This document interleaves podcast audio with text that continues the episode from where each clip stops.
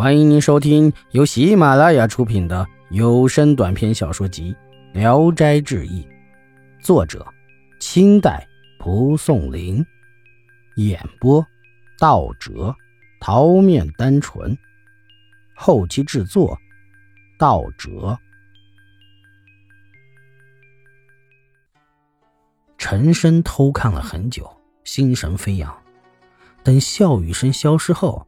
他从花丛里出来，到秋千下徘徊凝思，见篱笆下有条红巾，陈深知道是刚才的女子们丢的，喜欢的拾起来就放在袖子里，登上了那个小亭，见岸上摆着文具，陈深便在红巾上题了一首诗：“雅戏何人逆半仙，分明穷女散金莲。”广寒对里阴香度，莫信凌波上九天。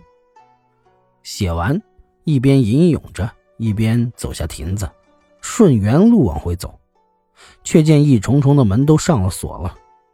陈深彷徨无计，又返回来，把楼台亭阁游历了个遍。一个女子悄悄的进来，看到陈深，吃惊的问：“你怎么来到这里？”陈深做了一击，说：“我是迷路的人，岂能救助我？”女子问：“拾到一条红巾了吗？”陈深说：“拾到一条，但已被弄脏了，怎么办呀？”便拿出那条红巾。女子大惊，说：“你死无葬身之地了！这是公主常用的东西，你涂成这个样子，怎么交代？”陈深吓得脸上失色。哀求女子代为求情免罪。女子说：“你偷看宫廷里的情形，已经罪不可赦。念你是个文雅书生，本想私下周全你，现在你自己做了孽，我有什么办法？”说完，慌慌张张的拿着红巾就走了。陈深心惊肉跳，恨没有翅膀飞走，只有伸着脖子等死了。过了很久，那女子又来了。悄悄的祝贺说：“你求生有望了。公主看了三四遍红巾，面带微笑，没有生气，或许会放你走。你应该耐心等着，不要爬树跳墙，发现了就不饶恕了。”这时，天色已晚，是吉是凶还说不定，又饥饿难忍，陈深心中忧愁的要死。不长时间，那个女子挑着灯来了，一个丫鬟。提着饭盒、酒壶，让陈深吃饭。陈深急忙打听消息。女子说：“刚才我找了个机会跟公主说，花园里那个秀才能饶恕就放了他吧，不然快饿死了。”公主沉思了一会儿，说：“深夜让他到哪里去？”于是让我来给你送饭，这不是坏兆头。陈深徘徊了一整夜，惶惶不安。第二天太阳升起很高了。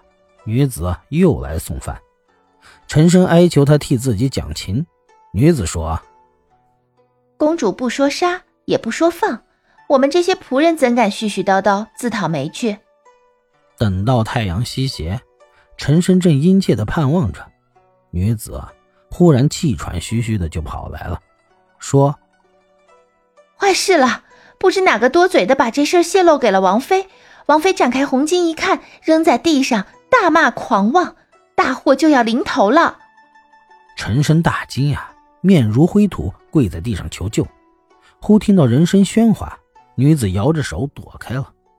有几个人手拿绳索，气势汹汹地闯进来。其中一个丫鬟端详着陈深说：“我以为是谁呢？是陈郎吗？”于是止住拿绳索的人说：“先不要动手，等我去禀告王妃。”反身急急忙忙的走了，过了一会儿又回来，说：“王妃请陈郎进去。”陈深战战兢兢的跟着他，绕过了几十重门户，来到一座宫殿，门上挂着碧色的帘子，白银帘钩，立即就有个美丽的女子掀开门帘，高呼道：“陈郎到！”陈深见座上有个美丽的妇人，穿着光闪闪的袍服。急忙跪地磕头，说：“远方的孤臣，请求饶命。”王妃忙起身，亲自拉起来他，说：“我如不是你，不会有今天。丫鬟们无知，冒犯了贵客，罪不可恕。便命摆下丰盛的酒席，让陈深用雕花的酒杯来喝酒。陈深茫然不解。王妃说：“救命之恩，长恨无以为报。我的小女儿承蒙你提亲相爱，当是天定缘分。今晚就让他侍奉你。”陈深大感意外，神情恍恍惚惚，没个着落。本集演播到此结束，谢谢大家的收听，喜欢请点赞、评论、订阅一下。